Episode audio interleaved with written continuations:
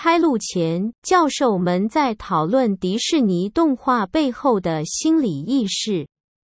还有一个就是小美人鱼里面呢，最清高、最符合法律道德原则的，就是那一只乌贼乌苏啦，因为它完全符合契约原则。你跟我签了约，我拿了你的嗓子，我就让你变成人，我完全符合契约原则。就所有的毁约都是小美人鱼你自己恶搞，然后你自己搞不到，你搞不到人家的吻，自然就变成泡泡。这本来就是合约里头写清楚的啊。对，然后呢，这个王子自己要恶搞，还把把乌贼杀掉，然后呢？为了获得真爱，无所不用其极，这些都是错误的爱情观。然后我们就讲这种东西，哎，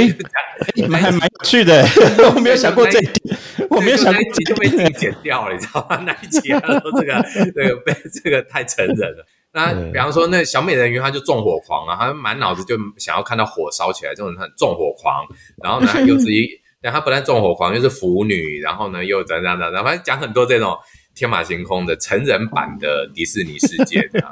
我们也做过。会被迪士尼告哦？不会啊，那这也因为就是也不算曲解。可是你如果真的从犯罪这个角度上面来讲的话，其实真的迪士尼里面所有的坏人，他他的形象都反映出我们的这种超我，就是那种 super ego 的部分，就是个人的过度道德的前置。然后呢，反而他的那个男女主，那个男主角基本上就是没。你很有趣啊！他们做过一个那个把那个男主角没有灵魂的，没有灵魂对，而且从白马王子到最后的那一些什么小美人鱼的每一个王子都长得一模一样，基本上就是对一夫多妻制的这种概念。然后只有美 女，然后美女与野兽也是哦，连野兽在野兽的时候是有人格的，但一旦变成王子又没有人格了，对，又没有王子，对，所以王子在迪士尼里面就是个没有人格的东西，就对，它就是一个东西。那这这种分析其实超。超有趣，但是成年人听起来会很嗨啊！从这种文本分析的观点，会觉得说迪士尼到底是是那个性，他他那个性别意识其实是女性出发，可是那个性别意识是很坚固的。对对对对对对，而且其实他又有一个等于就是说用那种超我很 super ego 的概念框架。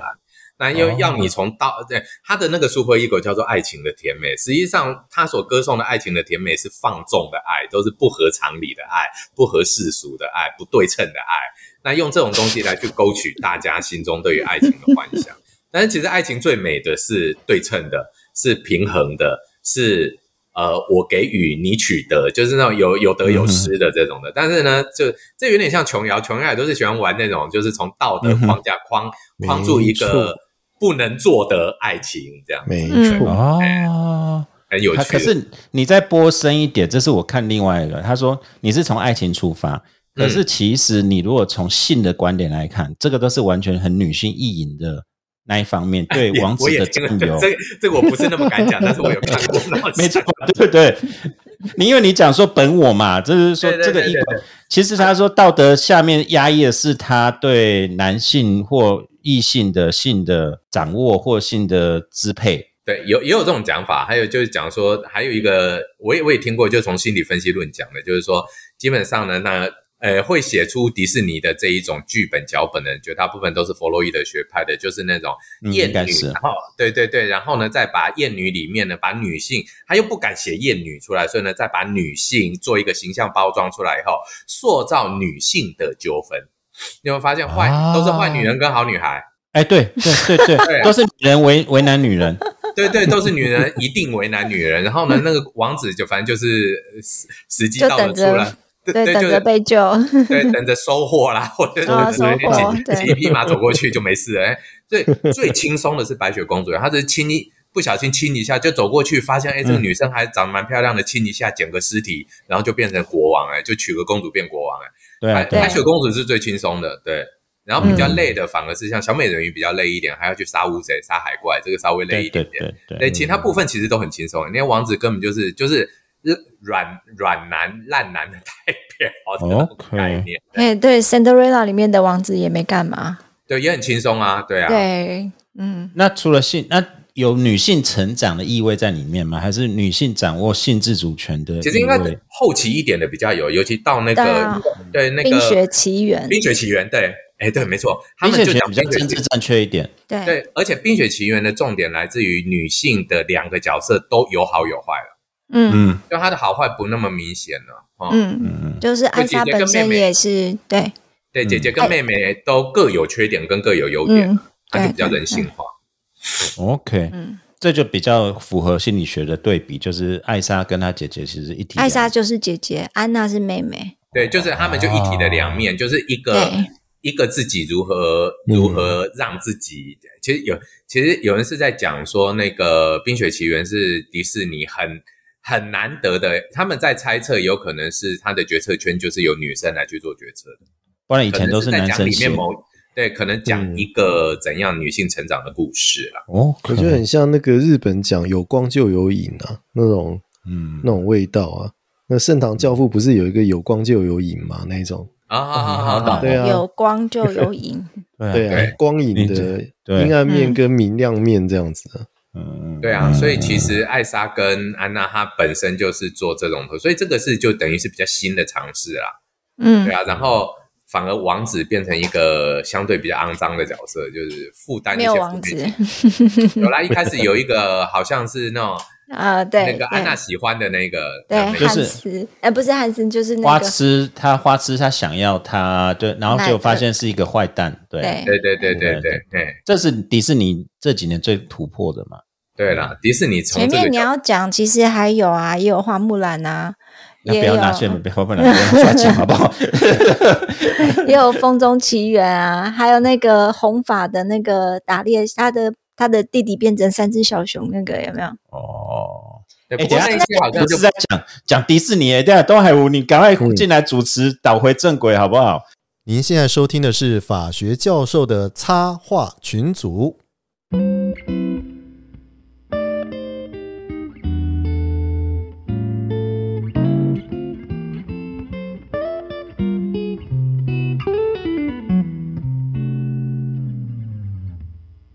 各位听众朋友，大家好，我是东海湖。我是香香教授嘿，我是水宝，哎，我是戴老师，啊，戴老师好，欢迎戴老师来了，敲碗敲碗敲碗，敲碗，哎各位听众朋友，大家好。好，不要再白日依山尽了又来了，哎对，我们 这这这这个梗要换掉，自己自己提的好不好？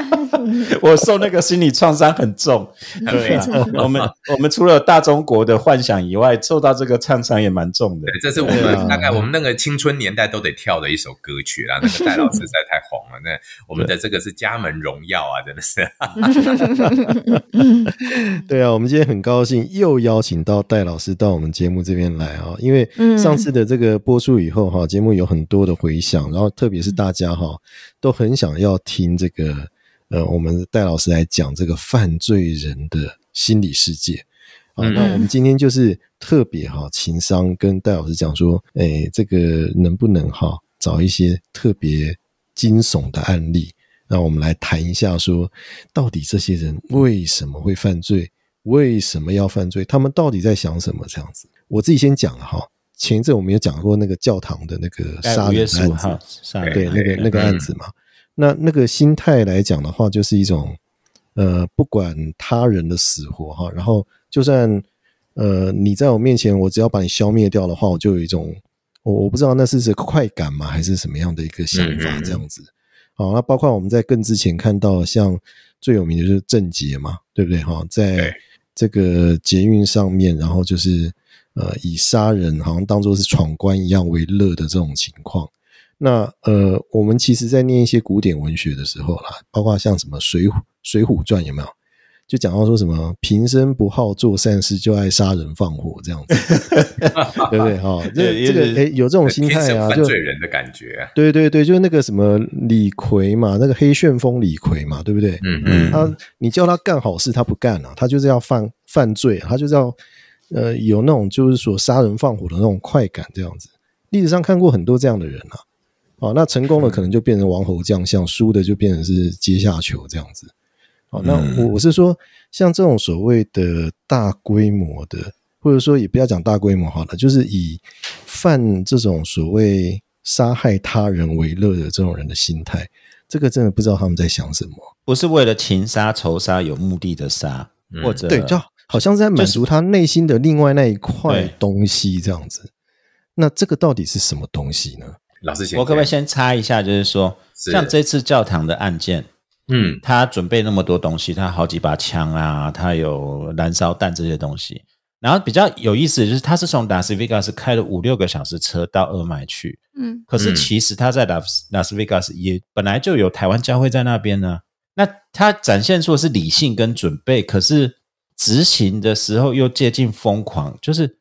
我我这边等等一下，请戴老师就是说，这些人到底是很理性还是很疯狂？他是病人还是他跟我们的想法是一样的还是不一样的？我真的很好奇。我觉得这个案子哈，有另外一个，当然不是国内的案子，不过我相信听众朋友们也非常听过的啦。二零零八年的这个发生在日本的秋叶原的这个无茶店杀人事件，茶店事件。对，嘿，那这个秋叶原的这个案子，其实在它的整体的犯罪的，就像刚刚老师你提到的，拉得很长很久，这个现象上面呢，其实蛮能对话的。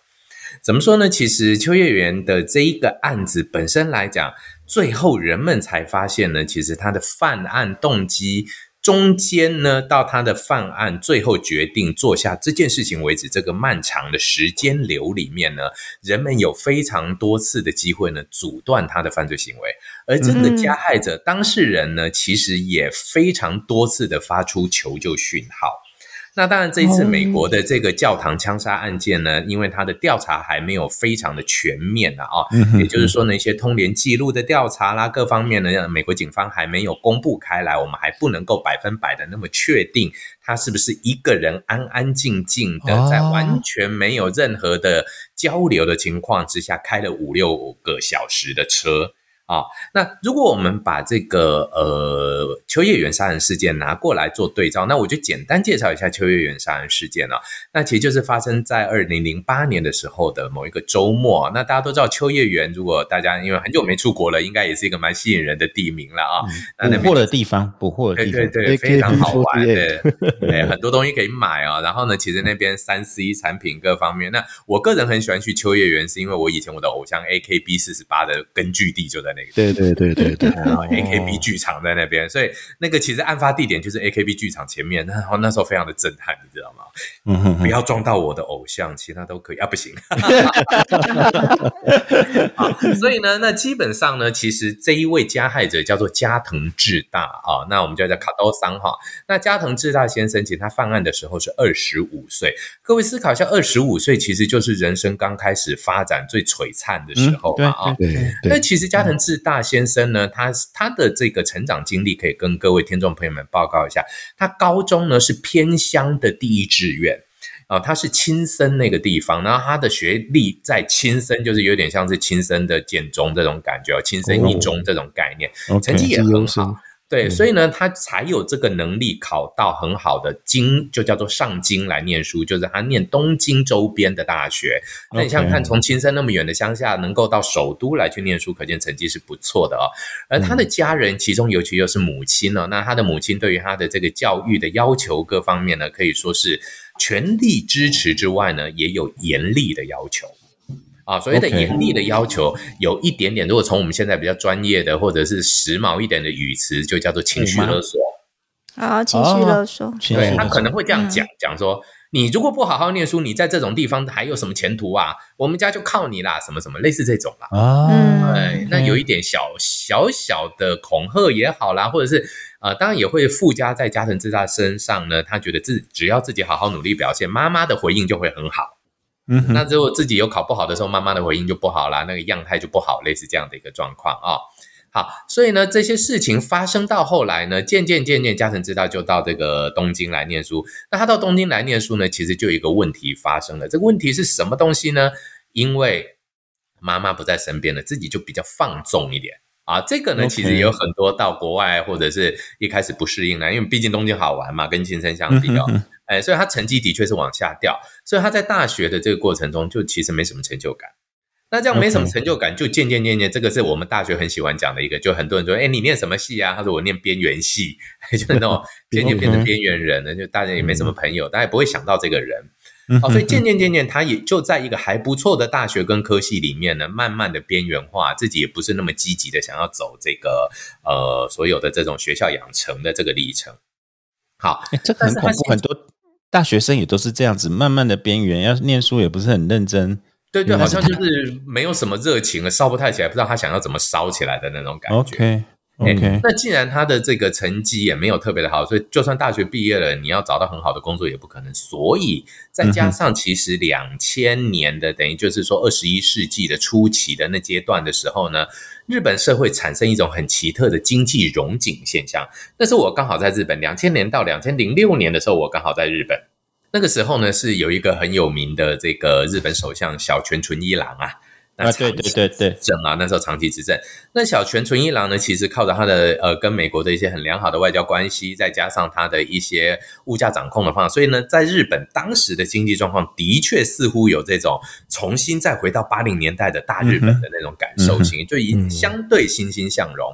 但其实呢，那已经掏空日本的本底的骨子底了哈，所以那时候日本。发生很多的事情，就比如说他们的正职员工人力大幅度的下降，然后大家都去当打工的这种阿鲁拜斗的啊，或者就是当这种派遣员工啊，哈肯下影啊，那这个呢，其实后来都变成日剧的这个主题了啊。我们就那什么叫做派遣社员呢？这就是加藤自大，有点像我们现在做的什么东西，就是专案工作人员。啊反正就是跟你签一个签一个案子，签完了做完了，你就不是我的员工。那保险我只在你跟我，比方说发生这个雇佣关系的时候呢，短暂的保险。那你也没有年资，你也不可能累积任何的经验什么什么的，你也没有办公桌，什么都没有。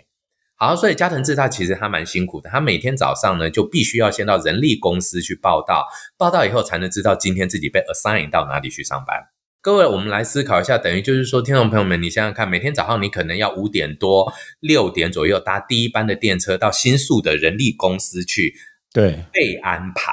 被安排什么呢？三号可能今天你可能是做停车场的指挥员，或者你可能是做一个大型活动的秩序管理员。那这些其实都是，换句话来讲，不太很不专业的东西啦。那但是呢，至少可以求得一日温饱啊。那以他们那个时候的物价来讲的话，一天大概可以有六千块到八千块日币的生活费。哦，那六千块到八千块其实是可以过日子的，还可以过日子，对，不会饿死。但是呢，其实生活品质非常的不好。好，那其实家人自大，麻烦就在这里了，重点在这边。如果你甘于平淡，然后呢，习于安乐，倒也就混顺顺的混混的过了嘛。对对啊，家人自大呢，其实因为他小时候对于自己的期许表现也都不错，所以觉得自己可以更好。也就是心中呢，对自己有一种，哎，其实这个回到郑杰这个案子上面来讲，哈，各位可能都还记得，郑杰其实是非常非常自律的小孩。如果我们现在讲自律来讲，现在大学生大概不及郑杰的一半哦。大家应该都还记得，郑杰他为了想要。能可以念军校，干他自己会去跑步，他自己去练体能，对不对？好，所以呢，其实大家在那个郑杰案发生的时候，看郑杰的体格，一看就知道他是一个练家子的样子。他并不是像大家想象中的那种非常颓废那种。对对，没有到那那加藤自大也是这样子哦。加藤自大也是对对自己是有期许的，I can do something 的这种小孩。然后加上他也成功过。他也不是一路都那么入那么那么入色这样子安挪的那种感觉，对对，他也曾经成功过，所以他就觉得只要我愿意什么，我一定可以做到。哎，这就很吊诡了。各位有没有想过一件事情？我们总是希望年轻人能够这么想，也就是建立你的自信，你要对积极自信。但是我们如果又没有给他积极自信的舞台跟养分的时候，他就挫折了嘛。那挫折的时候就养就开始慢慢发酵。所以加藤智大一开始当然是很退缩的。其实他在他的这个供述书里面都有写过，他曾经想自杀，但是呢，为什么没有自杀成功？倒不是怕哦，而是什么？一种就是不甘心的感觉。OK，我如果死了呢的那种感觉，就是世界还是在转啊。所以他就开始渐渐有叫做自我显示的欲望，就是我要如果我今天要死，我至少要让地球停止一秒钟。这个其实是有一本很有名的日本的漫画里面讲的哦。哎，如果我今天要往生，我也要让要让地球停止转动一秒，即使一秒也好，证明我曾经存在过的这种感觉。OK，就是它存在的意义。它对，没错，就是我自己曾经活过的这个感觉。好，那所以加藤智大呢一直在寻找这件事情，他就到哪里去找？到最不该找存在感的地方找，就是网络。OK。对，其实网络很虚幻嘛，那坦白讲，真的很难找到自己存在的意义跟价值。哎，这个我相信三位老师也都有这种经验。我们很多的大学的同学们很喜欢在网络上面寻得肯定，反而不喜欢寻得老师的这种实质肯定的嘞。有暗赞多好，对，只要按赞就好。他要看按赞数啦，看那个什么什么，哎，爱心数什么什么的，曾经有这种这种比较奇特的这种虚幻的社会肯定。那对加藤自大就走上这条路了。所以他其实很奇特的就来了，越来越麻烦。什么东西呢？他其实在网络上面是个红人哎、啊，嗯，对 所以是 KOL 就对，就是对类似就是这种 opinion，对对对，哎，我现在越来越担心，像戴森峰，他真的是我在中正大学没怎么修我的课，但是却有很多的听众听虚幻的戴森峰的声音。没有，现在是真人。今天今天因为声音不好，今天对收音不好的关系，这个我们下次那个会会宅配那个麦克风去了。OK，抱歉抱歉，对不过是，基本上至少我们这样看，透过视讯看到人了啊。对，那所以其实加藤智大最大的麻烦出现在这边了，他在虚幻的网络这边呢，其实具有主导权。具有发话权，嗯甚至有点像是一个小领导的这样的一个角色 OK 但在现实场合什么都没有。那这就变成两种很极端的现象了哈、所以呢，其实我们也会发现呢，这种就是现实跟虚拟的，虚拟的现实跟现实的虚拟。嗯，什么叫虚拟的现实？就是网络里面现实的虚拟，就是其实他活到现代的社会，反而没有办法脚踏实地的过，那他就越来越两极化，他就很喜欢躲到这个网络里面去哦。好，那这样就会越来越麻烦，更加深了他对真实世界的不满。因为你看嘛，哦虚幻的世界，那大家丢个赞啊，丢个爱心，反正也不花钱啊，一秒钟都不到，我就赞你一下。但现实社会不是这样啊，所以呢，你比方说像今天你在这个停车场指挥交通指挥了一天，也没有人会跟你摇下车窗谢谢你，其实他很没成就感，他就越来越不喜欢这种感觉。那直到什么时候呢？好不容易他最后呢有了一个比较稳定的这一种工作啊，也就是说，虽然他还是专案工作人员，但是他的专长是理工科，所以他就到了一个有点像是呃这种高科技产业的后续的组装的这个部分，或者是这个餐馆的部分。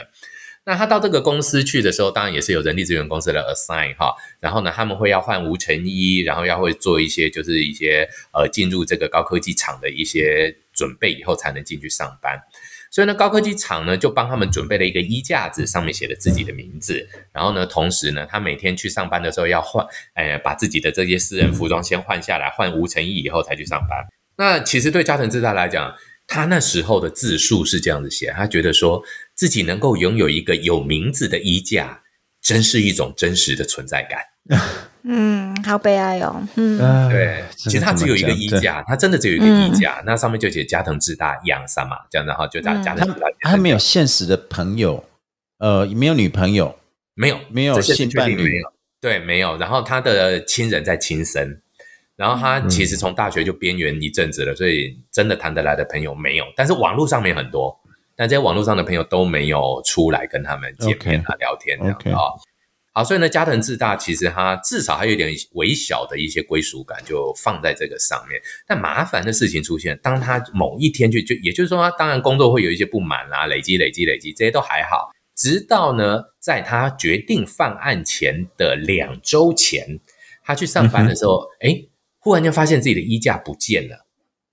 那哦？这个就很奇怪，因为那是他在这个公司跟跟这个工作唯一的被被识别的机会嘛，啊、OK，那他就很急着赶快找找找找找，后来竟然在呢他的这个更衣室楼下啊、更衣室下一层楼的这个厕所的马桶里面发现自己的衣架，哦，哦，也就是他的衣架放的吗？对，原来就是恶作剧也好，同事嗯。也好，还是真的，他就哦。平常反正人际关系也不好，大家就乱捉弄也好。其实，在日本这种就是小小的职场，你你要说到霸凌也算，你要说到捉弄也算，反正就总之就是嗯这些职场不愉快。嗯那当时他心里就非常非常的不爽了啊，就是说可恶，这是我唯一能够被认证是人的机会，你们都要剥夺。所以当时嗯他就整个有点像理智线崩解这样，所以我觉得我们如果说看刚刚的那个呃呃刚提到的这一个教美国教堂上发生的这个教堂杀教堂杀枪击事件哦，我们的确可以去想象，就是说，哎，他似乎是呃这个加害者目前的嫌疑人呢，他是有嗯疾病在身，然后呢。嗯太太在台湾，所以他应该也是个人生活很久一阵子。那这种社会疏离感其实是蛮深刻的哦。好，那加藤智大呢，其实渐渐渐渐的，他就开始想去说：可恶，我一定要让你们知道我是一个 somebody。哦，嗯哎，他想要做的是我是一个 somebody 这件事情啊，所以呢，渐渐渐渐的，他就开始去思考我要怎么样让你们看到。哦，我要怎么样让你们看到我？所以他就在网络上面，所以重点他他也很有趣哦，他也其实哈、各位应该都知道，在网络已经已经成瘾的话哦，就在网络上面人际关系已经确立，他也不太懂得在实际关系上面有任何的一些呃作为了哈，所以他呢就决定在网络上面放消息，说我今天受够了，我一定要做一票大的才能怎样怎样怎样哈，然后他就开始呢在网络上面写自己的犯罪计划。啊，那因为他在网络上面呢，基本上是非常非常的有知名度的人，所以大家看到这个计划，有些人就会分了很多的派了啊。有些人会觉得，哎，这个需要注意哦，就会劝他你不要啦，不要想那么多啦，什么什么什么的。那绝大部分的网友就酸一点的，反正你做嘛，你有胆子吗？你敢吗？对对对，刺激他，刺激他，甚至不刺激的话呢，也不会给予正面的评价了。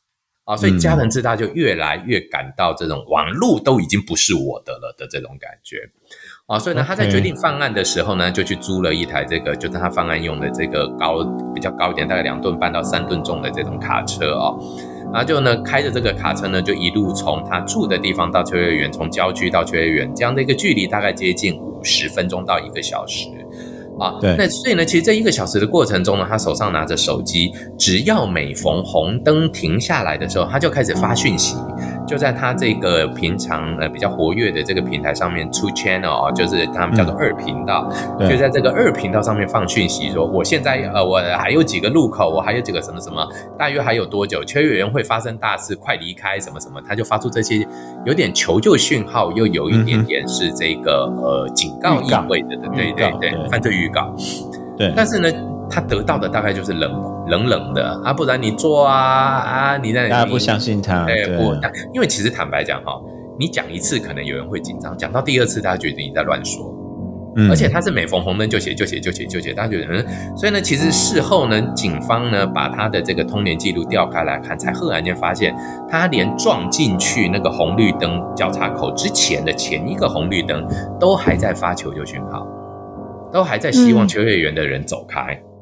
OK，对，那大部分的人呢，当然那个年代不像现在手机这么的便利啦，也就是你正在逛街的时候，其实是不太容易收到即时讯息的，所以呢，所以只能透过网络，而非是即时沟通平台的话，那当然它的这个效果是，也就是被害者是。本身就是完全无知的状态，没有任何可以被预知到的状态，所以这个惨事就发生了。那发生以以后呢？其实后来抽丝剥茧剥茧的结果，比较重要的问题发生在什么地方呢？其实就是加藤智大一直在强调一个点哦，这个点就是说，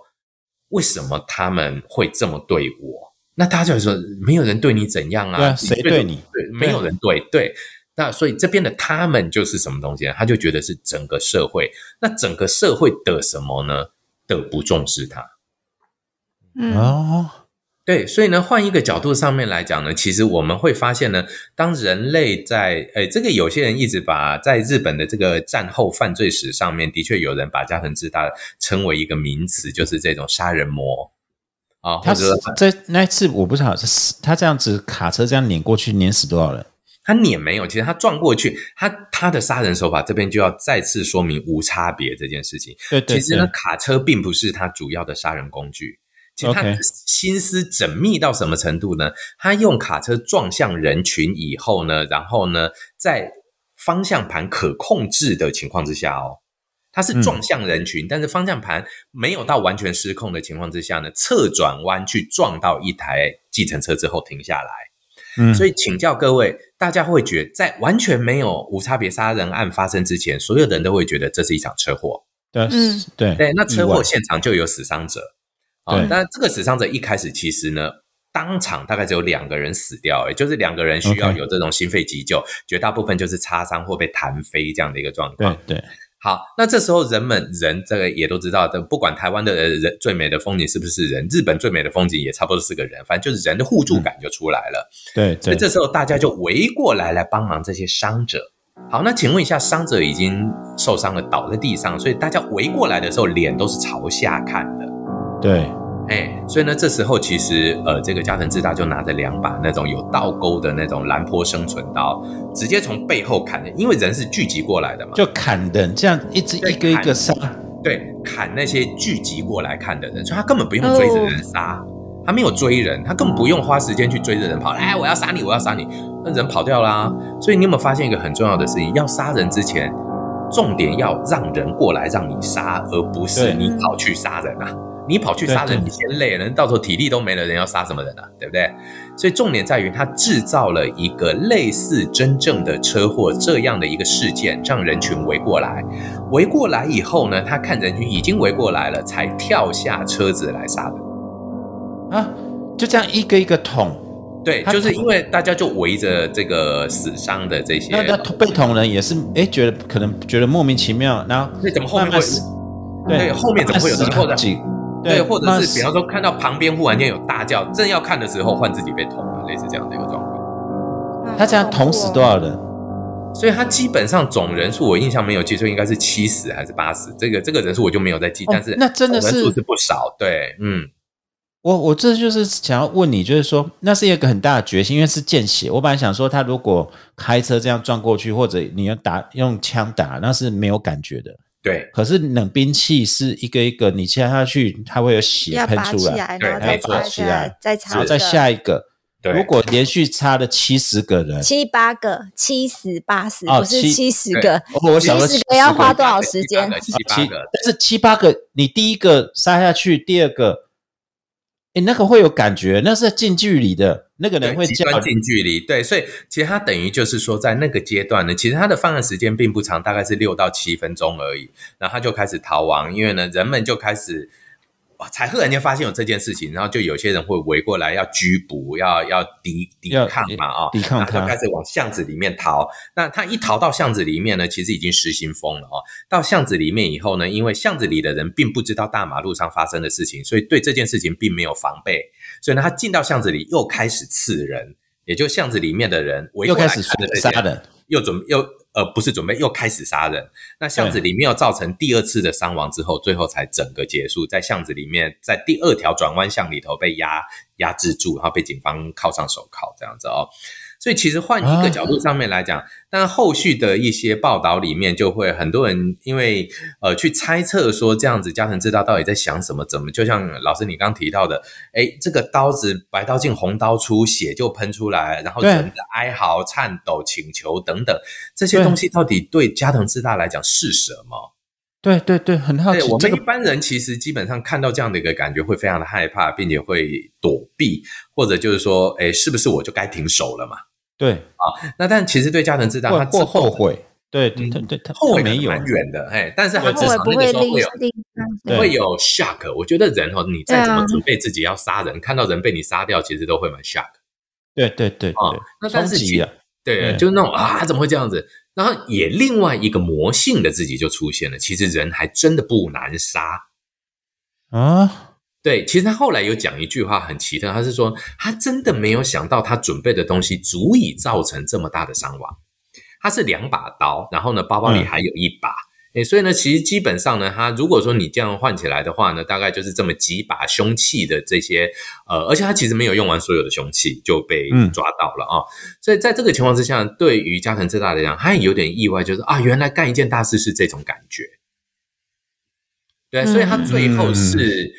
毁在哪里呢？毁在自己体力不济。真的就是呃，各位如果到网上面有抓到这影片的话呢，你会很清楚的看到，当时加藤智大在呃，因为自己累瘫了，整个就瘫坐在一台那个自动贩卖机前面，那个画面就跟我们台湾的郑捷案，郑捷最后累瘫的坐在捷运墙角一模一样的姿势，嗯，就是他们已经啊。exhausted，、就是已经整个完全耗尽了。哎。可是太太亢奋那个情况，然后整个精力用尽这样子，没有错，就是耗尽的一个状况。嗯因为我这个这个稍微插一下哈，就是嗯跟那个我们戴老师讨论一下，就是就这战场上也有讨论过，就是军人在杀人的时候也会有直接的震撼感，然后其实应该是对感官是相当冲击相当大的一件事，尤其是冷兵器啊、对，那其实是会耗掉神经的能量跟身体的能量的。嗯，没错。然后然后心理的那个可能是后面才会出现。对，所以你刚才讲的状况就是说，你看他砍的人以后，可能不是那种讲砍十几个人以后，可能那个亢奋的状态之下，其实体力都透支掉了。对，其实应该这样讲，如果从我们神经传导物就很明显了。嗯，他砍人的时候，一定是这个正肾上腺素非常大的分泌的时候。那肾上腺素其实它很快速的把你肌肉里的能量啊、肝里面的能量、血糖、肝糖什么全部通通抽出来用了哦。所以你，大概正肾上腺素撑不了太久，你就这样，我们都知道有一个叫狗急跳墙，那狗跳过墙连爬都爬不动啊、哦。所以其实就是这样的一个逻辑，等于就是说，当它这个快速的燃烧了身体里的能量之后呢，它之后的耗尽就非常的明显，整个就垮掉。所以其实等于就是毫无后路的就被逮捕。嗯。哦那所以呢，嗯这个案子其实是非常非常可怕的一件事情，但是在日本造成的震撼程度远非我们可以想象的啊、所以呢，其实我也蛮幸运的，就是嗯，当时其实我在我已经回来，二零零八年我已经回来了。不过这个案件发生的时候，我的指导教授大渊宪一老师呢，还是日本线在线上的一个重要的这种关于这种攻击心理学的学者。那我就呃也跟他做了一些很多的了解，跟他询问他的建议，在他的这个退官的纪念文稿，也就是退休的这个纪念文件论文集上面呢，我倒蛮有。趣的一些思考来去跟各位做分享，我想这个部分呢可能是比较少，因为比较专业的部分，但是我用一些比较浅显的方法来去思考。那我觉得呢，呃，从大渊老师的这个整个对于这样子的一个报，我们叫做人模型，也就是说，你觉得这个人不会是人，他在做这件事情的时候一点人味儿都没有了。对，他那这样人的个性已经抹掉，他是一个就觉得他好像只是一个人的形象这样子在那里。对对对哦，对，那我们呢就直接来讲，就是说，我们先来去分析一下什么叫无差别跟随机。嗯哼，哎，咱们中文把它叫无差别杀人嘛，我记得郑姐好像也叫无差别的，也或者叫随机哈。其实呢，呃，大渊老师提出一个非常严正的反论，他认为这群人根本不是无差别，也不是随机。无差别的意思就是现在来一个跟你一样强的你也杀，比你还强的你也杀，馆长在你面前你也杀，这才叫无差别吧？哦 OK，对，那所谓的随机就是我今天眼睛打开看到谁我就杀谁。但是这些人不是你想想看，加藤智大他会选择用车祸来去吸引人围过来，嗯哼，对不对？然后我们郑杰会选择从龙山寺到这个江子长的一这个最长的这一段来做，所以想必他是经过理性决策的，也就是为了遂行能够达到最大犯罪目的的一个犯罪标的啦、时间啦、地点来去犯案的。所以目标是挑定的，所以不能严格来讲不能叫无差别。嗯对他没有无差别，您他您的意思这样子别的啊。对，它是也就是说，它的设计的差别是为了什么呢？他是为了遂行犯罪目的，他完全没有无差别的杀。我们大家想要强调的无差别只有什么东西呢？就你跟我都会被杀，所以都一样，我们都不认识加害者啊，我们的地位都不认识一样的，对对，对所以所以其实后来呢，比较重要的一个说法，应该变成这叫做一个叫做陌生者间的重大危及生命案件。因为就像刚刚老师我们在最早的时候提到，就是杀人其实台湾还蛮单纯的，要么就是 这什么情杀、仇杀、财杀嘛，对不对？对哦，你不要感情的恐怖情的的财杀的抢钱的啊，恨意的仇杀这样。那情情仇财的大前提就是什么东西？彼此认识嘛。对嗯对，然后我不认识，我怎么跟你情杀，对不对啊、所以呢，情仇财的大前提之后呢，如果遇到一个没有这三个大前提，那坦白讲，咱们还真是不会处理了。那我们就把它变成叫做无差别。其实这个无差别应该是来建立在所谓的陌生人的意思。嗯然后陌生人杀对，别杀人啊，陌生对对。那至于随机，它也不是随机，它是有很多的这种把人聚集起来的一些呃策略，让人集合起来了。那我来做这件事情，方便我做事情。好，所以呢，那呃，刚好我的老师大渊老师他的专长是社会心理学，所以我想我就借用他的这一篇论点呢，跟各位做一个比较仔细的一个报告。那我们发现一下哦，也就是说呢，呃，这是如果在美国比较常发生，就是这个 school shooting 校园枪击 school shooting，对对对啊，那这最有名应该是那个克克伦拜高克伦对那个是最有名的啊。对。然后还有呢，呃，大概是在二零零八年、零九年的这一个西维吉尼亚工科大学韩国裔的留学生发对发展，对而且他们都是很奇特的哦，还会重返犯罪现场继续杀，或者是甚至伪造校园广播，把学生集中到某个地方以后再进去杀。哦，其中又以这个西维吉尼亚大学这个案子最著名了，他会呃捏造这种呃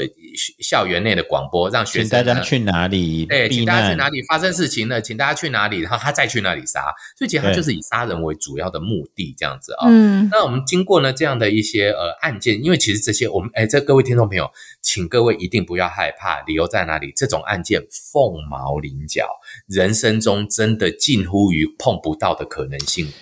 很哎，可是高。我我跟你有不同意见，就是嗯。美国的 mass shooting，它现在不一定是 score，它就是说大规模的 shooting，是，它会有连续性。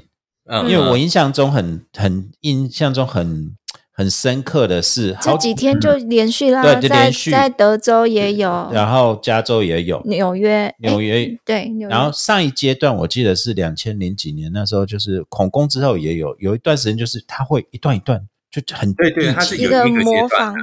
它会模，然后当然美国比较容易遇到，因为美国枪支枪支取得容易，对对枪支对取得容易，对对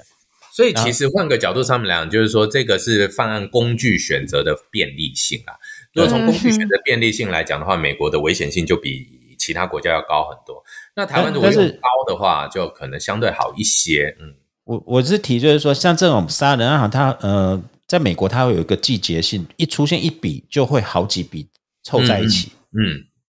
就是不会其实很有趣哦还是它不会是其实它单一的事件。还是其实它每天都有发生，只是报了一个以后，然后就连续这样就说，哎，又来了又来了。其实每天都有，没有没有 mass shooting，它变成说，像我们那时候就是呃，华府发生一次，佛罗里达发生一次，然后就是变成一就个一个，那那个是 hate crime 啊，像那个你是袭击那些亚洲，就像刚开嗯。始有 COVID 的时候，那个袭击亚洲人的事件也是东一点西一点，就连着发生好几次啊。这我不知道是我们的错觉，其实因为我们不是专业人士，这边就请教郑老，就是像郑姐那时候发生以后，我的印象中也会觉得说，好像好几个那种杀人案也同时发生。没有啦，有故意讲说要模仿的啊，要小心的，可是都后来不是真的了。哦，可以，会不会是我的我的错觉？也因为应该是这么讲，我觉得呢，两位老师讲的都各有非常重要的一个部分哈。最重要的在哪里呢？其实一个犯罪刑案的发生，一定会带来我们这个叫做涟漪效应。涟漪效应，也就是，对，对你一个一个石头丢到水里面去，它总会有波纹就会出来，但是呢，嗯这个波纹渐渐就降下来了哦。但是各种不同的刑案发生的涟漪效果是不一样的。那我们曾经做过的一些研究，这是我在日本那边读的论文，就跟各位分享啊、举个例子来讲，如果你你的邻居被偷了，你的邻居被这个家户窃盗侵入被偷了的话呢，你家在两个礼拜内被偷的几率高达百分之五十，两周内。但是这有可能一个几率呢，随着时间呢会呈这个指数的下降，所以呢，大概三周之后呢，你就一个月到三周到一个月之后呢，这个状况就消失了啊，就危险性就可以降低。那同样的呢，这些重大的犯罪比较恐怖的地方在哪里？其实刚刚老师有提到，叫做模仿犯。嗯，对，哎，也就是说呢，这些人其实是在模啊、很有可能会模仿啊什么什么的哦，所以呃这些部分比较大的，我们会发现他不一定是呃会去做这件事情，但是呢，它是一个很重要的指标，就是说，哇哦，他成功了呀嗯，，somehow maybe I can do something，对，就说对对对对，哇哦他成功了，我觉得这个是最重要的一个概念哦。所以呢，一旦他有这种成功的感觉以后呢，后续的问题就会越来越严重。也就是哦，那可能我们今天，哎，下次我也来做做看好了，是不是我也可以办得到这些事情？对，哦，是我觉得这个是一个需要去了解的。那至于后续的案件的成功性就越来越低，就像刚刚我们呃也有提到，就是说呢，其实整个的案件的呃成功率降低，是因为其实社会的敏感性提高了，防范性提高了。那么对对应感也对策也出现了，那就不容易成功。所以案件是会增加，但是一定程度上呢，就像涟漪一样，渐渐就会过去了。哦，所以其实日本呢，呃，正常，对，但是我要我要真坦白讲，日本是一个真的很怪异的地方。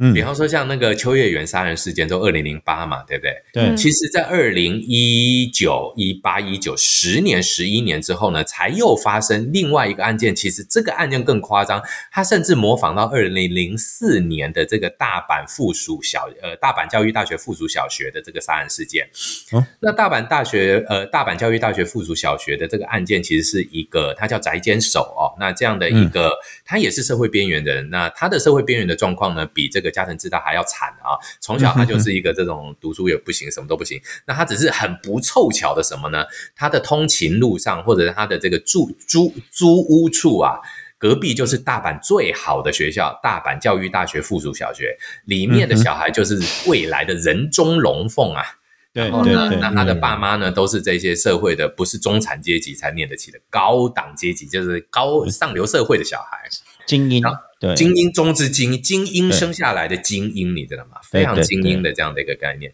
所以呢，他其实呢，当时他是也是持着刀子，然后侵入了校园以后杀小朋友。那时候杀小朋友这个案子更恐怖，因为小朋友非常的友善，还会指路给他。他就问小朋友：“哎，请问要到哎我要去哪里？要怎么走？”小朋友一靠过来，他就一把刀直接脖子砍下去，这样子啊啊，对哈，所以这个是很恐怖的一个杀人案。好，那其实呢，在二零一九还是一八一九还是二零哦，那阵子有一个神奈川也是发生这样的案子哦，有一个五十几岁的哦，他啃老族，他的人生也没什么未来了，然后呢，他竟然呢模仿他的讲法，就他模仿什么东西？他冲上在那个呃呃，大家都知道他比较偏远的地方哈，所以呢，就以那个校车在接送，他竟然挑那个最好的高中的校车，嗯啊，举个例子，比方说这样美女的校车，然后冲上去在校车里杀人，杀学生。啊，对对对，那其实这个效应就真的很久，十几年过去了啊。那他竟然也会说，在他的心中，他觉得翟坚守是个伟大的人啊，消弭了社会的不平等，什么什么什么的。为什么这些人能成功，而我却不行？等等等等的这一种。嗯，OK，嗯，所以其实呢，呃，我们提我们刚刚讲了哈，就是说我也蛮。荣幸有机会在日本念书，因为其实日本的犯罪现象有一些非常奇特的部分哦。对，就像刚刚提到的涟漪效应这些部分呢，其实在一般犯罪上面来讲，我们常见的确会有涟漪现象，但是在指标型重大犯罪上面呢，基本上我觉得涟漪效应是不能做说明的，主要还是在模仿犯。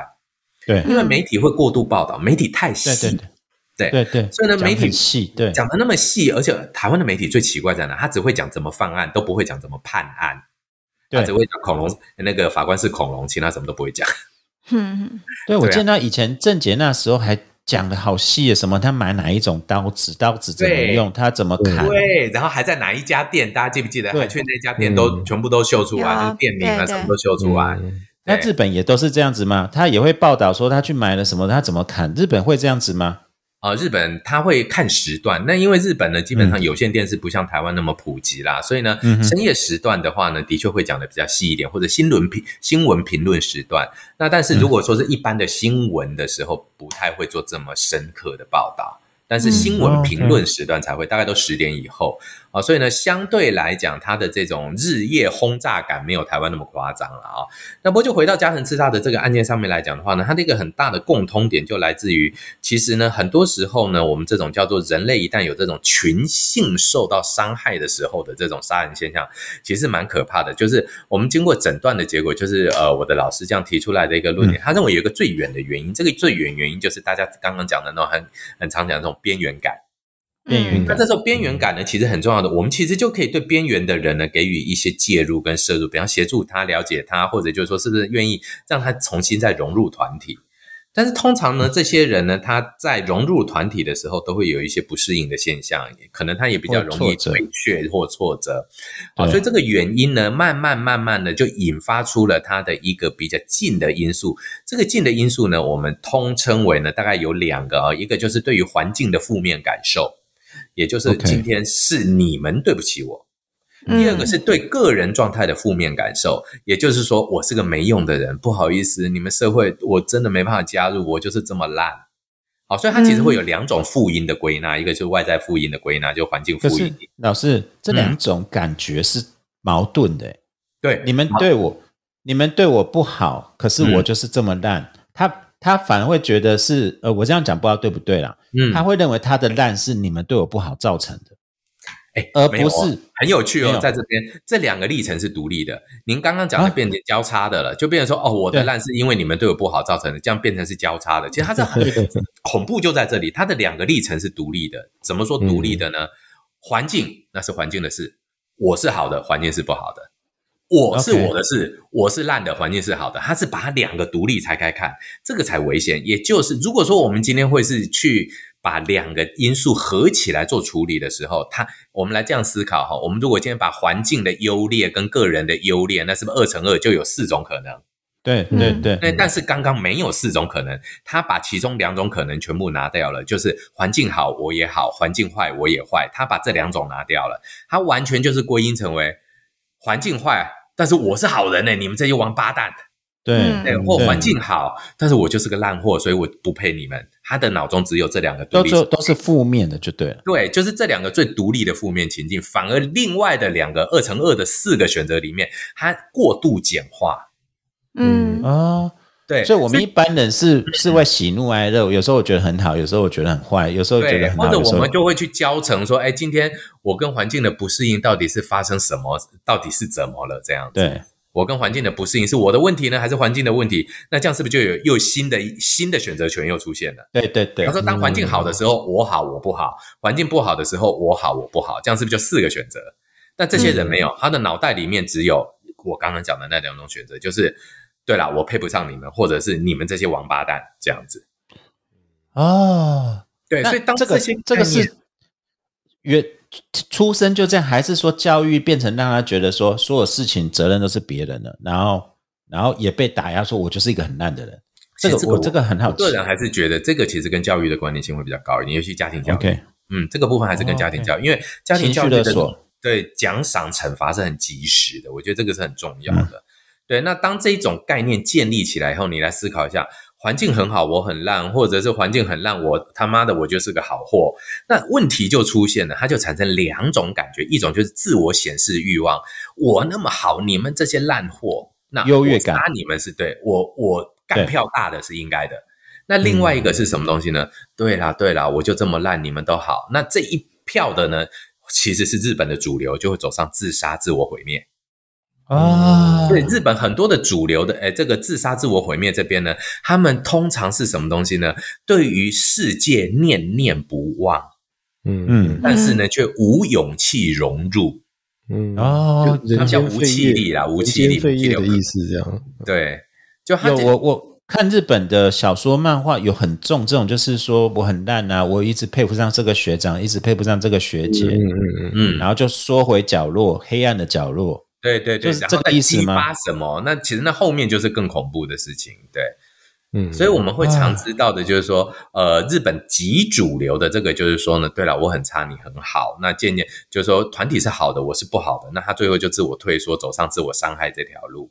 那少数人就会觉得说，你们根本不了解我在想什么，如果我不干票大的，我怎么让你知道我呢？然后就会去走上犯罪的这条路。那犯罪的这条路，它的重点就在，所以他的目标就不是，坦白讲，连杀人都不是他的目标、哎。他就是要成名，他是优越感对，他就是嗯干票大的。还有什么东西呢？自我控制感。I can control myself to do something、我可以控制我自己去做这件事情哦。你看，你看，对对，优越感，对，对。所以这些东西决定他人的命运。我我对请教一个问题哈、那个我我在看那个郑杰的报道的时候，他其实有讲过一句话，他说他从小哈、就觉得这个世界没有意义，然后他认为说他不想活，但是他又不敢自杀，嗯。然后他觉得他等于是你可以发现说他在否定整个这个世界对他的价值，嗯。那对他来讲的话，他又想要死，然后他又不敢死，不敢自己去动手让自己死。那他做的这些事情的时候，他这种心态到底是什么？他是希望人家让他死吗？哎，有一些的说这个意思是这样，嗯呃，就是其实寻希望别人杀死我，但是在这之前，我要去凸显我的优越性，我的光荣。至对啊因为我少我是觉得光荣。有有有些人认为这个是死刑，很有可能会被误用的一个很危险的地方，就是自己不嗯敢自杀，然后呢，干脆用这个刑事司法制度来协助我做加工自杀的这样的一个可是可是这样还是不能解释说，你刚才讲秋叶原或者郑姐，手刃一个人是一回事，他是手刃好几个人。对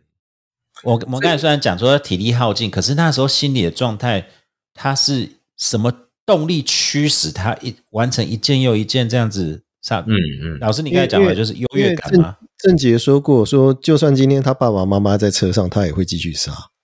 然后对他来讲，他最后悔的一件事情是他没有杀更多的人。对对，嗯他有他的他的说法是这个样子。嗯，所以其实我们就会发现他，他们最重要的都是犯罪目的的遂行，而犯罪目的是什么呢？是他主观的，他他的犯罪目的绝对不是杀人，他的犯罪目的是自我显示，杀人是他自我显示的手段。嗯 OK，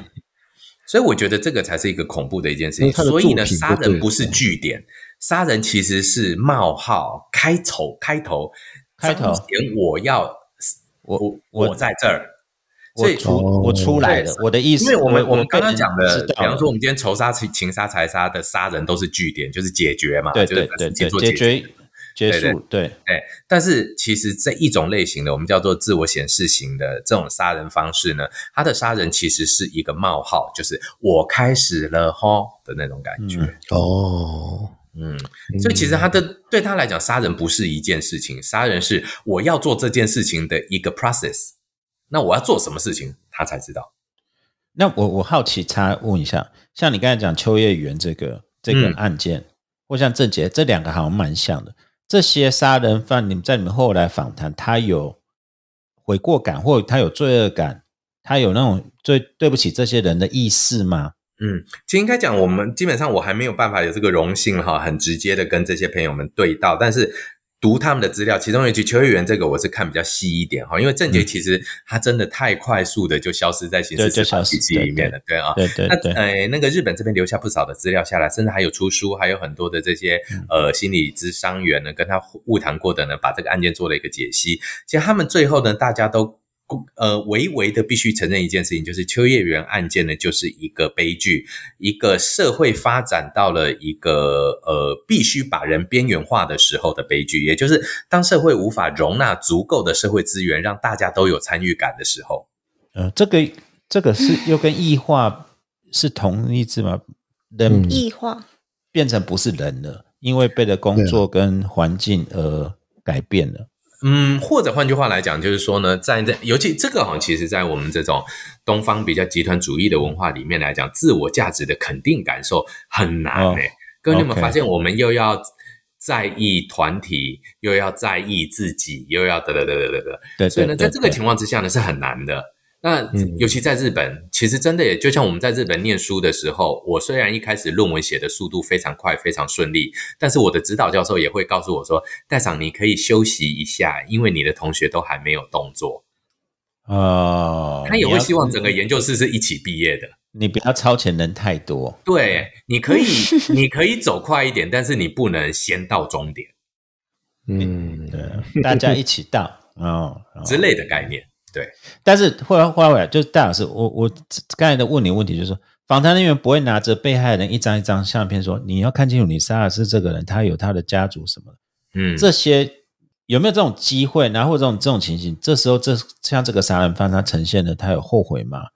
他有我们看过的资料里面，基本上这一种呃询问方式，警方应该都不会做了哈，因为嗯。但是呢，这种诉诸道德之后所在，我们大概比较了解的这个，应该就不是从这个加藤智大这边的案子了哈，比较多的还是要从这个日本这个少年 A，就神户少年杀头事件这个上哦对面来谈的时候呢，我们的确会发现，就是说这些人呢，他对于被害者所经验到的伤害、伤痛没什么感觉。就像我刚刚跟各位报告、跟听众朋友们分析，它就是一个历程嘛。就像比方说，我今天就只假定来讲，我吃个便当总总要把鸡腿吃完的那种概念而已。它其实真的没有什么太多的加减乘除，诶，因为哦在他执行这个自我显示的过程中呢，命只是一个必须存在的一个必要条件。嗯，嗯，它不是充分的，但是它是必要的，它一定要有嘛，欸一定要有一条命来让它杀才能显示出来。对，这个让我想到那个俄乌战争哈，我看到一个报道，我觉得匪夷所思。有一个那个乌克兰的老太太，八十几岁了，然后碰到一个那个俄军啊，年轻人居然要性侵她，然后那个老太太就很生气的打他说：“我都可以当你祖母了，你还要做这种事情。”然后那个人就是不管，那个士兵就是硬要性侵她这样子。像这个想法，我觉得也是一样的、啊。对他来讲，他要做的是这件事情，而不是对象是谁，以及他有没有呼救，这件事情不重要。有，我好像有看过类似的文学作品，他就说访问像这样的杀人犯，但是他是假设的。他说你会不会对这人感到抱歉？他反问一句：你在踩地上的蚂蚁的时候，你会对蚂蚁感到抱歉吗？我在想，嗯戴老师，你讲的是这个意思吗？呃我觉得应该更深一点点，就是他们其实对生命是尊重的，所以他绝对才会想说我不敢杀我自己什么。其实他们对生命是尊重的、哦，是嗯害怕的，但是他们却幻化在那个阶段的时候幻化成为什么东西呢？为了执行自己要做到的事情，所以呢，其实很有趣的一件事情哦。据说这个是郑杰的律师黄志豪律师在我们访谈的时候跟我们提到的。郑杰当时跟他说的一个很重要的犯罪原因，其实有可能是什么呢？从小我们就教育小孩子说，你说话要算话，你说到要做到。那他今天只是想做一件轰轰烈烈的大事，大人却说这件事情你不能做，那他就觉得为什么？啊、所以其实加藤智大也有这样的一个概念，他只想要做一件事情是，所以他放出很多的求救讯号，叫大家赶快走，他宁愿没人杀，他也要显示他自己。只是刚好呢，他做的时候呢，完全如他所愿的人群围过来了，他有人可以杀，嗯所以最后从秋叶原交通事故事件变成秋叶原杀人事件。那这个加藤这个犯人，他有练习过，有演练过，有这种准备？没有没有，他完全没有，完全没有，都没有完全对，完全没有。你如果看影像的话，你就知道加藤智大超级瘦小的，一百六不到，一百五十七、一百五十八公分而已，体重接近五十公斤而已。任何一个稍微一点点孔应该比我武有力的 对，对就就可以防卫他，对，就可以征，就可以抵抗他了。对，所以他最后被制服的是被一个那个比较勇敢的一个上班族拿那个公司包一 K，他就倒了。嗯他就拿公司包一挥过去，嗯打到他就倒了，根本不用警察，警察靠过去，他根本已经完全瘫软无力了。嗯嗯，嗯，嗯，嗯戴老师，我记得你上次有讲过，就是说那个你有访问过杀人犯，对，说问他说，当你把刀子刺进对方身体里面的时候，你的感觉是什么？嗯。那这件事情他是怎么回答的？其实呢，那个时候我觉得我也很好奇，因为我其实坦白讲，我在做这些东西，因为很难得有这样的一个经验。那我记得他当时的回答呢，真的也让我蛮出乎意外的、哦。呃，应该这么说了啊、因为呃，那个那个情杀案，这个恐怖情人这个吕正轩的这个案子呢，其实吕先生他本身来讲呢，在情杀的这个部分上面呢，他只是这么说，他说，当他想拿刀子去刺进去的时候呢，其实脑中没有什么太多的想法，只是想要呢。挽回一点什么，这个是一个很嗯怪异的一件事情哈。其实也就是说呢，男性在举个例子来讲，男性的恐怖情人哈，这个很有趣哦。男性恐怖情人的发生是什么呢？男性很容易把感情的崩解视为世界的崩解。那既然要崩解，嗯就一起毁灭。嗯，嗯你有没有发现很有趣的一件事情？女性恐怖情人几乎不存在，好像很很少听到。女生大概最多把你你意思是说女生对感情就是没有那么 devoting？不是不是，应该是这样讲哦。女生通常都会是什么东西呢？女生在发生感情纠纷的时候，着眼的是下一段，男生是着眼这一段，所以男生是 benefit 的取向、利益取向。我从这一段里面得到了什么，然后还没拿回来。女生得到的事情是以前我不要没关系，新的更好。嗯啊，其实从这个角度下去思考的时候，我这也是我们呃呃哦，有些时候我在当我高中同学或者是一些呃同学们的这些呃感情的这些纠纷的或者是什么咨询的时候，对对我就会发现一个很奇怪，男生我就举我自己做例子好了，我曾经大二的时候很喜欢那个女生被某某人追走了，我那时候最气的是什么，你知道吗？最气的竟然是。哎、拜托还我钱！我情人节送你九百九十块的花。对呀、啊，那会多呢，九百九呢。当年呢，我在大二的时候，民国一九九哎，这西元一九九一年的九百九可以做多少事啊？你那时候排场是这么大，这么好哦。哎，拜托，我做的浪漫的事情可多。我我跟你讲，我这个要插一插一个比较浪漫的话题。我曾经在海军当兵的时候，我穿着全套的全白的海军的制服哦，戴上白军帽，从澎湖马公搭飞机，然后呢，带着九十九朵红玫瑰花，在中心法商大学门口等我女朋友。哦，然后陪哎呦他去看《英伦情人》这部电影，哦看到我，哦然后看到我都睡着了，因为其实我也看不到。没有，你你以为你是理查吉尔那个军官以以为以为自己是那哇，你看 你看你看你男朋友是这么帅气，对不对？海军少尉全白的哦，很像那种要吹那个告别式洗手名。对啊，哦还 这是拿小弟做过的非常瑰，对对，啊小弟做过非常夸张的事情，对啊，所以哦哎，我真的也很火大，哎，可恶！你们人拿了我九百九的花，连那手都没碰到就搞分手，现在是怎样？然后但然后竟然还传纸条，以前没有留简讯所以那种戴绿帽这种事情，男生跟女生反应就不一样嘛。不一样，不一样，不一样。男生绝对是可恶，我给你这么多，你戴我绿帽，女生回来。哎，对对对，男生要讨回来，女生是我不要了，赶快给你，我要找新的。对，其实这个很哎，可是也也也是有那种就是很执着的女生，然后就是开始可能连恋爱都没有，他可能反而是那种单恋的期间，然后就开始去寄信啊、骚扰啊，然后一直说，然后开始幻想说你是辜负我啊，不是好几个那个作家还是老师曾经就是被这样的，然后弄得好像变成是他他就是他抛弃人家，结果都是女生想象出来的然后台那种。大之前不是发生过一次嘛，对不对对对对对哎对对对，嗯没有，所以我们就会发现一件事情哦，男性对于实体存在的东西呢，非常能够有感触，但是女性对于情感上面因为幻想的嘛虚拟存在的，对女生女生本来就把爱情当成一个虚拟的空气般一定要有的存在，男生却不是。拜托九百九的花，我现在都还记得价钱，你看，一九九一年到现在了耶，呃，三十年了耶，你想想以。前九百九所以蛮贵的，对啊，以前玫瑰花很贵，九百九可以可以去那个金华酒店下午茶吃三通哎，我还记得那时候一花才三百三哎。所以刚才回到你刚才那个吕吕什么吕正章，吕他他吕正轩他情杀，他说他想要挽回，说其实他是想要 get even，就是说你对我这样子，我要给你偷吃瓜等来没，惩罚应该他的意思嘛。是想说他。想要回到从前，男性大部分都想要回到从前，挽那你就把他杀了，要怎么回到从前？对啊，这个就变成很吊诡的，就是他没有想到逻辑。这件事，对对啊。感觉是没有逻辑，但的确的确就是这样的一个状况。他觉得只要我今天呢展现了我的，只要你今天呢怕了我了，我们就能回到从前。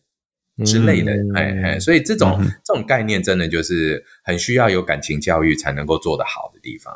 OK，嗯。那再大家回来，刚才那个是呃无差别或者陌生人杀人案，就是大规模的。对，那后来你说你们老师的论文后来有没有归纳出一些特征？然后我这边先抛出来，我这边先请戴老师，如果戴老师有时间再比较另外一种，另外一种是猎杀型的，就是那种真的变态杀人魔，嗯那他会练习一个一个找，一个一个找。嗯嗯这两种杀人的人的特性跟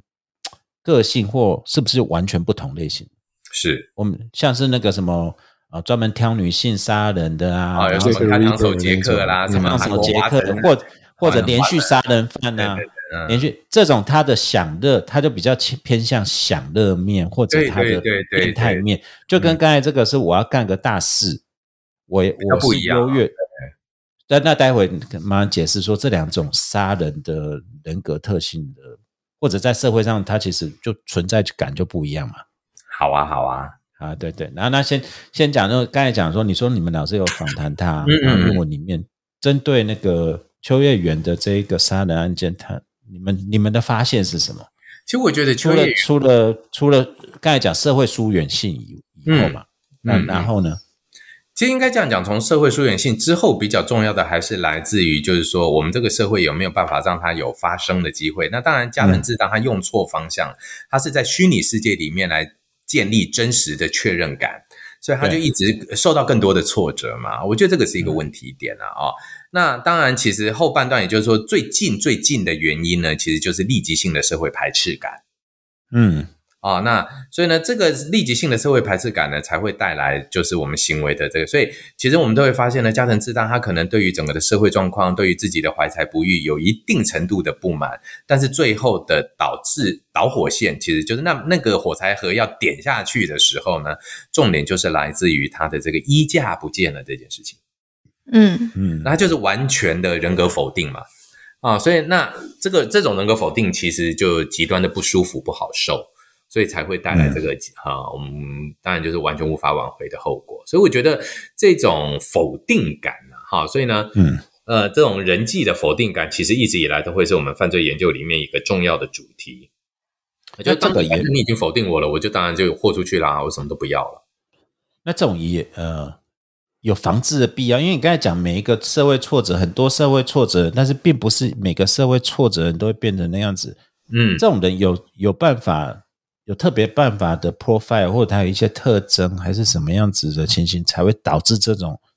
其实应该这样讲、奇妙杀人案？对他的这种 profile 应该是有，但是呢，其实太普通。对有没有发现郑杰就像是走在路上的每一个大学对对生一样？对对，那就对对加藤自大，你真的在日本，你就会会发现，可能日本有三千万个人都长得那副德行啊。所以呢，其实也就是说太普通，也就是大家才会惊悚普通人犯下的凶恶案件。哦。那我再请教你一个，嗯，呃，你你刚才讲到社会心理学，那郑杰跟这个邱毅人这个其实都是普通的人，而且他的遭遇其实很多人都有，嗯，是不是？你们会去理论上理解，就是说这这种人产生是必然，因为社会的发展有点像集体的体制或集体的心理压力之下，一定会有这个破口。那这个破口就跟脓包一样，挤爆了以后就没了，可是会有下一个。你我个人是这么推论，其实我对于这一种犯罪的防治是毫不乐观的，一点都不乐观。我是持悲观看法，也就是呢，其实呃，人的社会里面必，但是这个就回到一个点，大家觉得说哇，戴志梦你好灰色哦，那这种东西怎么可以再发生呢？可是这一定会发生，因为这个不是零容忍或不容忍的问题，因为它是人性的某个部分。哦，而且是团体对对科对发展之下，团体越强固的这种团群性团性越强的文化越会这样，我觉得。哦，这种跟那种剃头啊，然后黑社会他或者混社团的反社会人格，每天砍砍杀杀，又完全不一样。完全完全不一样，真的是完全不同。哪一种反而是正常社会下的产物？那种应该是另外一种的，就是社会体制外的产物，但是这个个案变成非社会产物，但是它又在社会里面。哦，所以这根本嗯没有办法防治，就变成说，社会科技越发展，网络越发展，以后就是全部又是虚拟的，反而那这虚拟会去加强它，我觉得虚拟会加强它。对，那但是嗯应该这样讲了哈，现代的社会其实是走法治的社会，所以是法律放前头嘛。对不对？嗯嗯所以，我们今天就会觉得这些叫做违法的，这是就是违法行为，这是我们非常有的一个法治观念。但是换一句话来讲，我记得刚刚那个我们东海湖老师有讲到，就是说，哎，《水浒传》里面有一些人，他就是天生恶人，干嘛干嘛干嘛，可是他就可以变成《水浒传》里的英雄啊，对不对？也就是说呢，换另外一种法令的解释圈来讲的话，三炮这些边缘型的人类，maybe 也许未来会是一个一代枭雄，也不一定。然后就是我刚才讲嗯。砍砍杀杀的社团，他搞不好他只是不不依照我们的路而已，他有他的路。对对，因为毕竟我们现在的这个法的法治系统就是现在这一套在走。那我就切入问另外一个，就是连续杀人犯，就刚才讲的那种，嗯。呃，像我们讲开膛手杰克啊，嗯。然后什么呃，美国发生的，反正就是好几个连续杀人犯，这种人又跟我们刚才讲边缘型或者刚才社会下完全不一样，是不是？还是它是一样的？我觉得这完全不同了。这个呢，其实很多人就会进行从这个大脑功能来去做切分。那我们的确呢，呃，从呃，当然这些人因为都是蛮早期的案例，近期这种案件是少很多了。这坦白讲对对对，啊，所以呢，或者转入地下的，对对对，与其这样转入地下，应该换个角度上面来讲，就是嗯，我觉得下次我们倒可以讲一集，把这种人跟那个韩国 N 号房连接起来，还有我啊，最近、对，哦，还有我最近在 Twitter 看到的订阅制，把它各位都不知道 Twitter 的订阅制哈，对，里面可以就是写剧本把人性叫对方演哦。嗯，所以你会比较倾向这个是纯粹的恶，那一种人就是纯粹的恶。与其讲纯粹的恶，就是应该讲他以恶为出发点，行恶之行，然后以恶为名之恶行。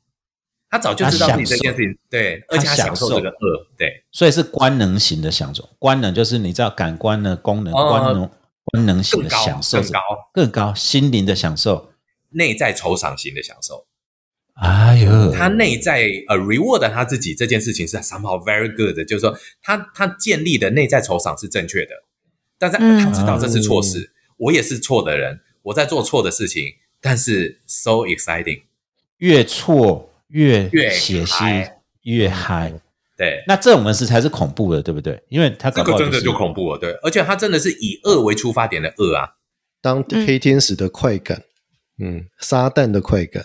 对，这对对就不像对。对对不像郑杰那一种，就是他就是真的是单其实他。可能是个善良的人，只是他今天呢被人家给忽视了，所以你来看看我吧的这种求救声。那嗯，所以刚刚我们东海湖老师提到的撒旦的快感，就是身为恶魔的快感，这是我我是蛮建议下次我们可以专讲这个。嗯啊还有一个好啊更恐怖的东西是什么东西呢恐怖？的东西，加恐怖，最恐怖的东西来自于假扮上帝的撒旦的快感。啊，跟那哎个影，片演的那个韩韩国的那个影片啊，不是不是不是，他不是他不是人会被吃掉被会被烧掉那个有没有？哦，吸血鬼那个。不是不是，我们那次追了几句就追不下去那个。哦，他会去，他是恶魔。那那我回到一他开始，假装上帝哦，这个才是对对对。他，哎、不不是假装上，他是假假装是传教师，他是那个劝世者。牧。师，对。可是他杀人的地方是在教堂里面呢、就因为他是连续杀人犯。嗯嗯，哎啊，但但这个是戴老师，我知道，就是我们再找一集来讲讲这个，特别收音要好一点。但是我 呃，我可不可以回到最前面？我本来有个问题要问的，是因为你在讲十五号那个呃，那那 g u n a Woods 就是俄麦的教堂的杀杀人案的时候，嗯嗯你讲了一个东西让我很很很冲击。你说对，还在调查中。你讲，嗯我们还不确定他是不是一个人从拉斯维加斯开车过去的、哦。对，你是不是在暗示，如果真的不是一个人，那这件事就有问题了嘛？这然后个还真是再如果不知道了，对啊，嗯，对，但是如果他真的是一个人的话，你认为像这一次这个案件，他就比较倾向于秋叶原或郑杰这种案子，还是我会认为，而且其实因为目前啊，呃，我觉得这是有点不太负责任的一个推推论，就是嗯去推到所谓的政治不满。我觉得这个推论上面有一点不负责任，我们就不讨论到这一块。但是但是我动机是呃或者意识有可能意识形态是这个的，对五六个小时开车过程中的这一种心灵的，内心的对话，对发酵，这个才是可怕。所以，如果未来有可能有机会有人去了解他当时心里头的个人对话，嗯，嗯，会是一个突破口。但但这个不是我们的权限了啦，对啊，那跟秋叶演员那个，他也开车一直没，哎，对你刚才问他，你们有访谈，他那一边开车是越来越加强他想做这件事，还是他想法什么想法都没有？啊，他是说他要停，他一直说我发这些就是叫大家对，但是没有人对我有任何的呃指示，也没有人认为我会停或者我会往前继续开下去。哦，所，以也是一种对对对对对，也算是一种不负责任，就是说我我我真的想要停的是，今天会变这样是你们害的。啊、这个也的确有这个说法啦。对，嗯，哦，哎，很奇妙哎，好恐怖，我觉得真的是这些这些都蛮值得我们从另外一个角度下去。嗯，嗯，好，我觉得我们今天哈、要放戴老师去接小朋友了，因为他他等一下还有事情这样子。而而且今对对对对天今天收音不够好，待会我们就叫那个戴老师，嗯我们就叫你们你们那个呃霍斯特叫霍斯特，嗯我们好好叫霍斯特说，你赶快采购，赶快煮一煮。好一点的那个，对不对？但是我们今天讲的很精彩耶。对啊，对啊，这个真的是糟蹋。我们今天没有听到那个灵魂的颤动低音，对啊，我们在讲。戴老师的灵魂颤动的低音，对啊，你们直接弄一个录音间算了啦，这样比较快。是可以 有必要哦。对啊嗯，对，好啊，我觉得我们还有很多可以谈的哦，所以这个嗯就请大家这个敬请期待哦。我们下次大家一定要在 Apple Park 的五星留言敲完。对对，戴老师才赶快敲完，我们才会有时或者是间敲得越大对声，我们时间越多对，有任何问题的话，也欢迎大家留言这样啊。对，没错，没对，错。欢迎大家，你有什么看法哦，都可以我们一起来讨论而。且而且不要这种事，我跟戴老师不要这种事讯，你知道吗？我要那种在就在坐在他旁边那种毛骨悚然的，感觉，对不对？这样子视讯没有 feel，而且没有喝一点的话都没有 feel。哎，我们下次应该来办一个听友见面会，你不觉得吗？听友们对今对我们来办个听友见面会。要哦对，嗯，对啊，对啊我刚才那我们今天就先到这边了啦，哈。好 OK，好，好，谢谢谢谢谢谢谢哈谢谢大家拜拜拜拜。